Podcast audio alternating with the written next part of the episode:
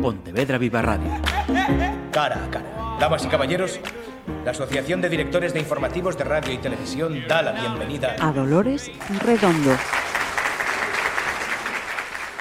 Este pasado miércoles, la autora donostiarra Dolores eh, Redondo sacaba a la venta Esperando al diluvio, un título que devoraréis sin remedio en cuanto abráis la portada. Así que gracias por atendernos en esta promoción. Dolores Redondo, bienvenida. Muchísimas gracias. El Teatro Bilbaíno Arriaga fue escenario de la presentación oficial de Esperando al Diluvio este miércoles. Un lugar espectacular, por cierto, os lo recomiendo. Yo quería preguntarle a Dolores otra cosa. ¿Cómo dormiste la noche del martes? Si conseguiste dormir. Ya sé por qué me lo preguntas. No, no dormí, por supuesto. Estuve la noche en vela como debe ser. Bien, o sea... yo, ya, yo, ya, yo ya me he acostumbrado a que siempre que voy a sacar novela, bueno, es así, es así y bueno, pues ya lo pienso como el canon que hay que pagar para, para bueno, pues ya está, es normal. Es, es, toda la emoción, son nervios de boda, siempre digo, son nervios de novia, no pasa nada, ¿no? O sea, no, realmente no hay nervios ni hay preocupación, hay emoción, pero hay tanta emoción que no me deja dormir. Y no pasa nada, porque es bonito, ¿eh?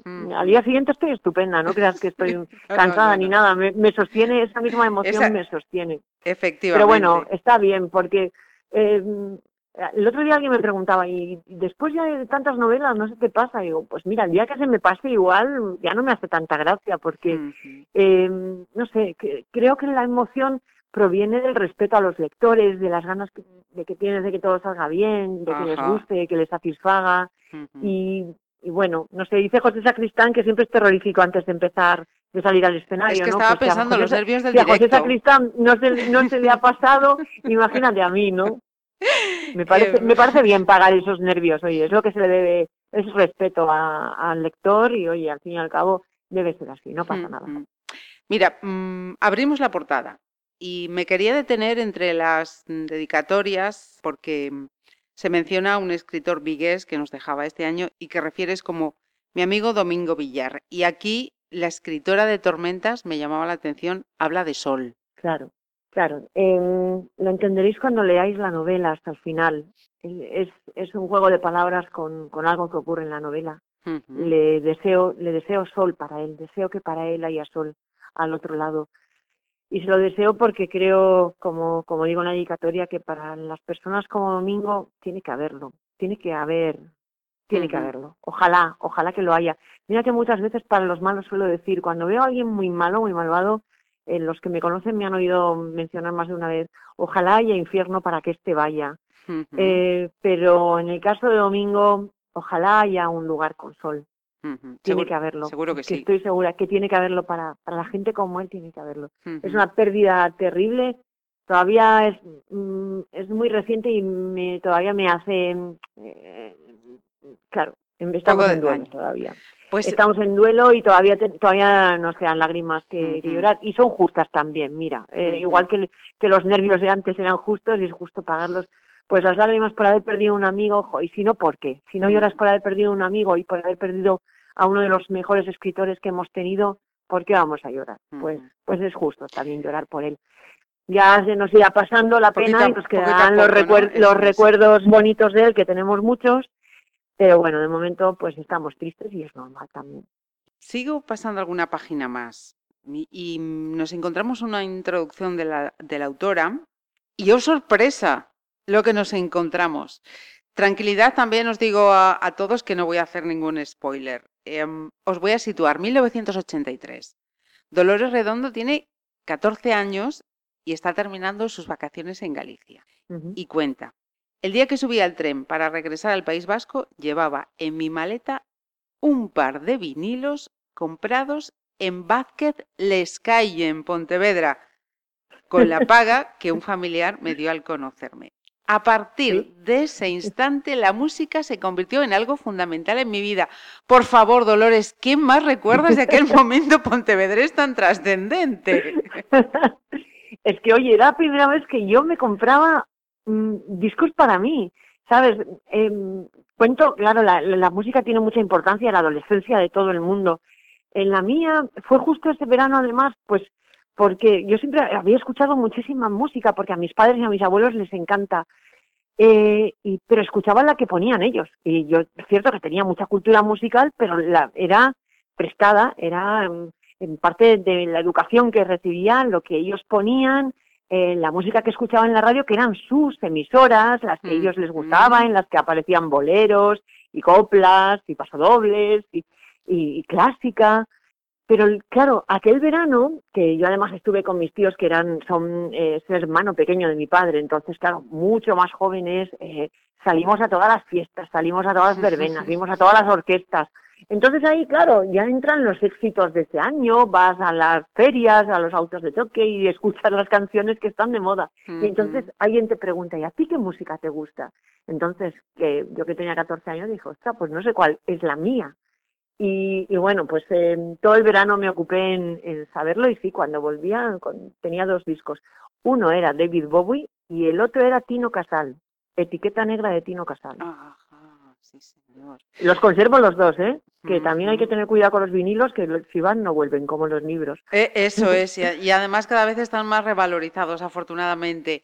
Em, después de estos minutos, gracias lo primero por compartir ese recuerdo y, quiero seguir con la, las referencias musicales de Esperando al, al, Diluvio con las que vais a tener momentos evocadores quienes seáis de esta generación boomer 60-70.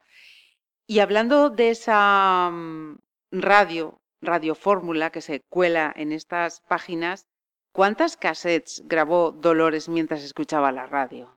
Pues muchísimas, porque yo soy la, hija mayor de un percador, éramos cinco hermanos, imagínate, pues mucho dinero para, para invertir en, en, comprarte las originales no había. Entonces eso, te comprabas una y vas grabando de la radio. Y me acuerdo que había locutores que tenían eh, eh, pues esta diferencia y decían, bueno, esta la voy a poner entera para los que estáis ahí esperando para grabar.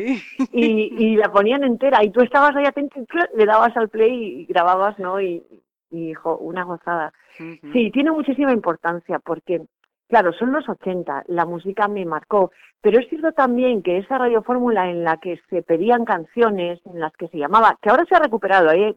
conozco algunos, algunas emisoras que lo hacen, ahora las pides por WhatsApp, claro. pero bueno, pero antes se llamaba, y yo a mis hijos les explico que en los 80 esto era un poco las redes sociales de entonces, porque tú te ponías a escuchar la radio y la gente llamaba y decía, Oye, mira, llamo para dedicar una canción a mi hijo que se está sacando el carnet de conducir, que ya ha suspendido dos veces y a ver si está ya a prueba y, y luego otro llamado y decía, hola, mira, llamo para dedicar a todos de mi empresa porque hoy es el cumpleaños del jefe y tal. Y, y, alguien de pronto, pues para tal que nos estará escuchando de parte de, y bueno, había ahí el romanticismo para, para alguien que te gustaba, para un chico muy guapo, para una chica muy mona, y claro, y eso se, se dedicaba, y es verdad que estabas escuchando y decías, al final sabías quiénes eran o dónde trabajaban o, o qué hacían y, sí que eran un poco las redes sociales entonces. Y en la novela nos sirve pues para tejer un romance, nos sirve para, para también para, para coger el pulso a la ciudad. Eh, en unos días en los que la radio tuvo muchísima importancia también porque cuando ocurrieron las riadas eh, se quedaron sin comunicaciones, se fue la luz, eh, se fueron, bueno, en muchas zonas se quedaron sin teléfonos también y solo los transistores con pilas eh, eran lo que lo que daban las noticias a la gente. Esto no esto no es la primera vez que ocurre en todas las zonas de guerra, en todos los lugares donde ocurren grandes catástrofes. Al final es la radio lo que queda y, lo que ayuda muchas veces a que la gente sepa lo que está pasando y les ayude a organizarse, a dónde tienen que dirigirse o cómo evacuarse o lo que sea, siempre es la radio. hay, hay, hay, una dedicatoria también a eso, a los días de radio en la persona de Ramón García, que entonces era un jovencísimo locutor de radio en Bilbao, pero, pero a todos los que os dedicáis a la radio porque, bueno, pues porque sigue siendo mi medio de comunicación favorito y porque eso, cuando todo falla, como digo en la, en la novela, queda la radio. Es todo, todo un homenaje de, de, agradecer. Y mm, Bilbao, aquel Bilbao, como dices, que, que sufrió en, en, el 83, esa, que esa, esa devastadora ah, lluvia, unas escenas que, mm, que también vivías en esa primera persona y que motivaron, dices que, que empezases a escribir, a escribir una novela, dices que te ha costado 39 años. No sé si la pregunta es correcta, si si la escritura ha sido eh, sanadora para ti o si has hecho las paces con aquel momento que imagino tuvo que ser también traumático para ti. A ver, cuando digo que me ha costado 39 años es porque eh, con esta novela sé exactamente cuál es el punto inicial, de dónde sale, de dónde surge, por lo menos esta parte, ¿no? La parte que tiene que ver con elegir un, escenario para, para situar la novela.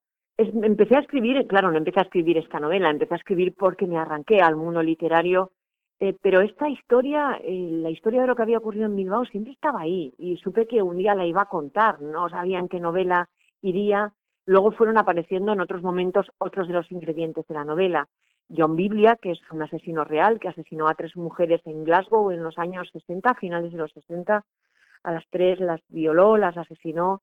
Sus cuerpos aparecieron tirados en distintos lugares y las tres tenían la menstruación. A las tres las había conocido en la misma discoteca, y se ofreció a acompañarlas después de pasar toda la noche allí con ellas.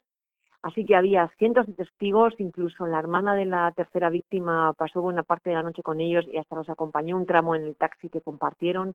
Así que imagínate a alguien a quien habían visto, un tipo joven, agradable, eh, no demasiado guapo, no demasiado feo, una persona normal, eh, muy joven, eso sí, y, bueno, y un hombre que dijo llamarse John, que es todo lo que, lo, en eso estaban de acuerdo todos los testigos, y alguien apuntó por ahí en que quizás había citado las escrituras, de ahí que la prensa lo bautizase como John, Biblia. sí. Luego están luego los, los otros elementos, eh, quizá el, eh, este, este, es cierto, eh, hasta ahí la historia real, luego yo lo llevo, porque hay, hay tres opciones cuando un asesino se detiene, o ha muerto o está en la cárcel o se ha trasladado del lugar porque, porque ellos no se detienen. Así que yo opto porque se trasladara del lugar y hay un canal magnífico de, eh, tráfico marítimo entre los puertos eh, escoceses, ingleses e irlandeses con, con toda la zona norte española, con Vigo, con pasajes, con Bilbao y una de las empresas más antiguas de, Europa eh, lleva desde 1800 y pico trayendo mercancías constantemente a Bilbao. Así que a través de esa vía marítima me parece bastante factible que hubiera podido llegar. A partir de ahí sí que hay fabulación, pero en un escenario absolutamente real. Me he documentado, mm, pero hasta lo más exhaustivo para, para poder contar cómo era ese momento, cómo era la ciudad en ese momento. Eh, eh, una, una ciudad que es Bilbao, pero como digo, podía haber sido cualquier gran ciudad industrial de la época. Podía haber sido eh, Sestao o el Ferrol o Cádiz, con sus metalurgias, con sus barcos, con sus obreros, con su vida eh, volcada en el trabajo durante el día, en la fiesta durante la noche, con esa fuerza y con ese carácter. Pero eran los 80, 1983, nuestro país vivía sus primeros años de democracia en el 81 habíamos tenido un golpe de Estado, las cosas no eran muy estables todavía.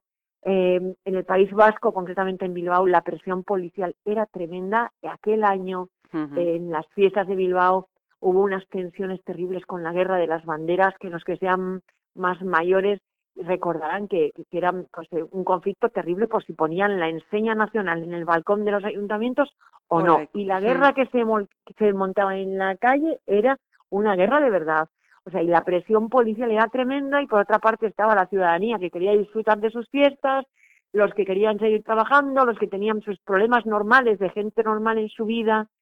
Y en medio de, todo eso, pues pongo a, a mi detective, a Noah Scott Ferrington, que llega que llega a eso desde desde Escocia persiguiendo una corazonada porque no sabe nada, no sabe ni siquiera si el hombre que sigue es quien él cree que es pero sigue ese instinto, esa corazonada que siente que sí, que está acertando, y lo hace en un momento de su vida en el que está muy, muy, muy enfermo, con una sentencia de muerte sobre su cabeza, eh, le quedan los días contados, y ese empeño es el mismo que el de Noé, el del Noé bíblico. Este Noah, em, se llama Noah, se llama Noé en, inglés, em, como un Noé bíblico llega a Bilbao en barco y, eso unos días antes del diluvio que, nadie esperaba, pero él sí que espera uno, espera al final de sus días. Y, viene siguiendo esa corazonada para, para dotar de sentido su vida, porque es a lo que se ha dedicado siempre. Si al final resulta que después de dedicar una vida entera que se va a acabar a perseguir a un tipo, no lo has logrado, ¿para qué habrá servido su vida y para qué habrá servido su muerte? Em, en ese momento él siente qué es lo que tiene que hacer y siguiendo ese instinto eh, llega hasta Bilbao. Y no en sí mismo, ya te digo, es, es una metáfora, una metáfora del fin del mundo. ¿Qué haríamos si, si de pronto supiéramos cuando tenemos la fecha de caducidad? efectivamente, debe decir lo que sabe. ¿Qué, qué día es? ¿Cuándo? ¿Cuándo se acaba? ¿A qué dedicas tus últimos días? ¿A qué? Entonces, eh, esos, son los, esos son los días y el diluvio al que me refiero en el título, porque el diluvio que finalmente cayó sobre Bilbao no podía esperarlo nadie, nadie sabía que iba a ocurrir, pero él sí que sabe que hay, que hay un diluvio para él, hay un fin del mundo para él que va a llegar y que tiene una fecha. Y con el peso que, que supone eso sobre su espalda, porque, claro, tiene que vivir cada día sabiendo que, que, eso está ahí. Que, que, eso está ahí, que va a llegar y que va a ocurrir y con ese, ese, ese camino, ese calvario que va a pasar, le va a hacer cambiar eh, como ser humano y curiosamente eh, va a vivir eh, y aprender a vivir y a valorar la vida muchísimo en los días en los que se le está acabando. Otra lección que tenemos que aprender de estas páginas. Y mm, has cambiado de escenarios, has dejado el Valle del Bazán, pero Elizondo está presente. Sí, señora, claro que está presente. Elizondo va a estar presente siempre en todo lo que haga. Igual que Amaya Salazar, que en esos, en esos años todavía no había nacido, eh, está, está a la espera de su oportunidad y de su momento y regresará. Pero, pero mm, esos conceptos van a estar ahí porque forman parte de mí, porque forman parte de mi imaginario, porque no puedo escribir sin, sin mencionarlos, sin llevaros ahí, sin daros unas pistas y sin contaros.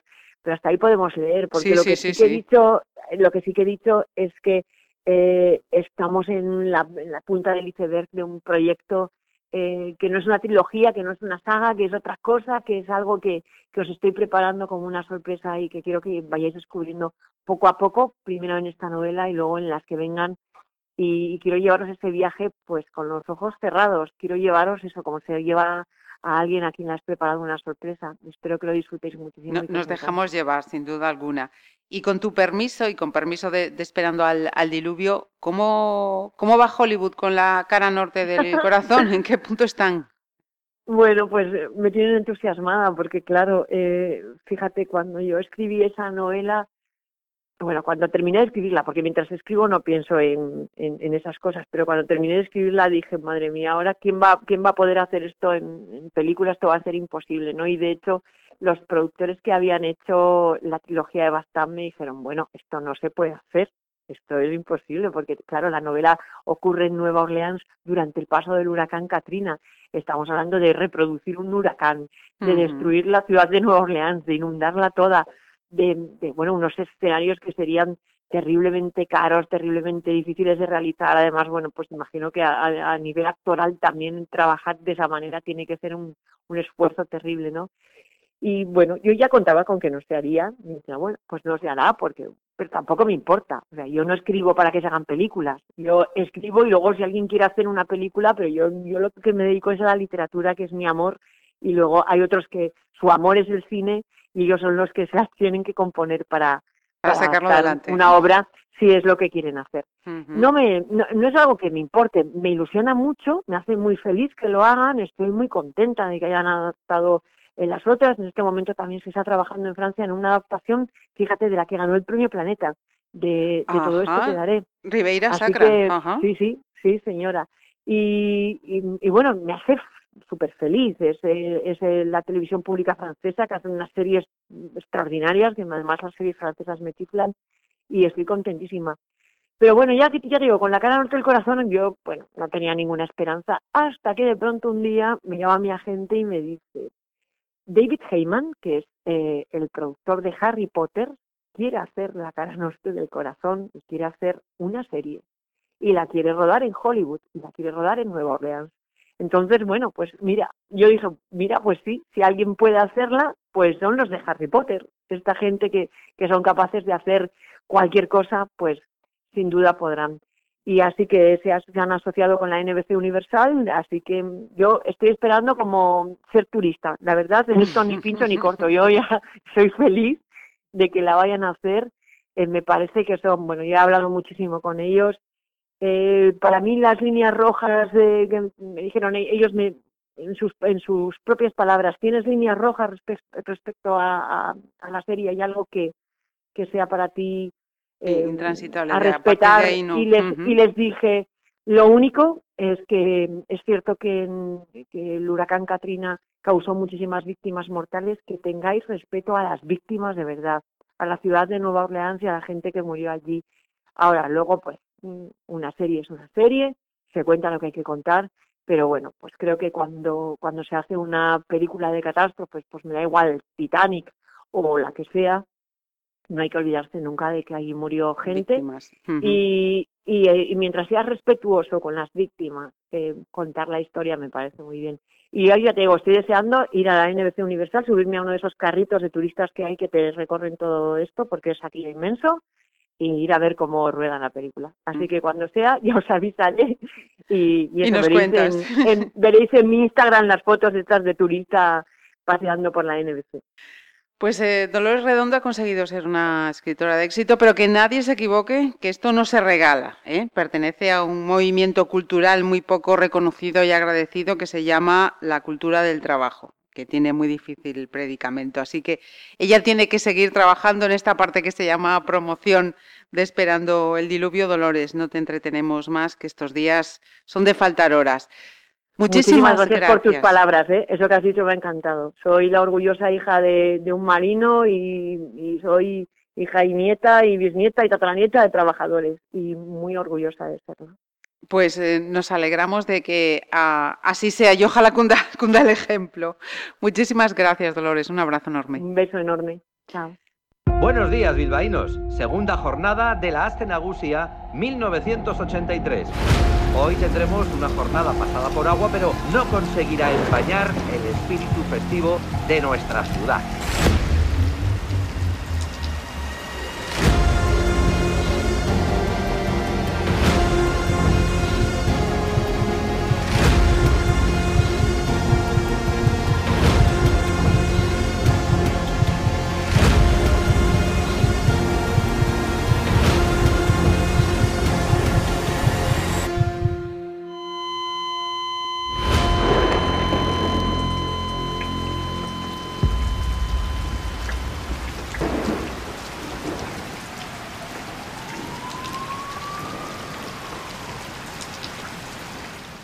Pontevedra Viva Radio.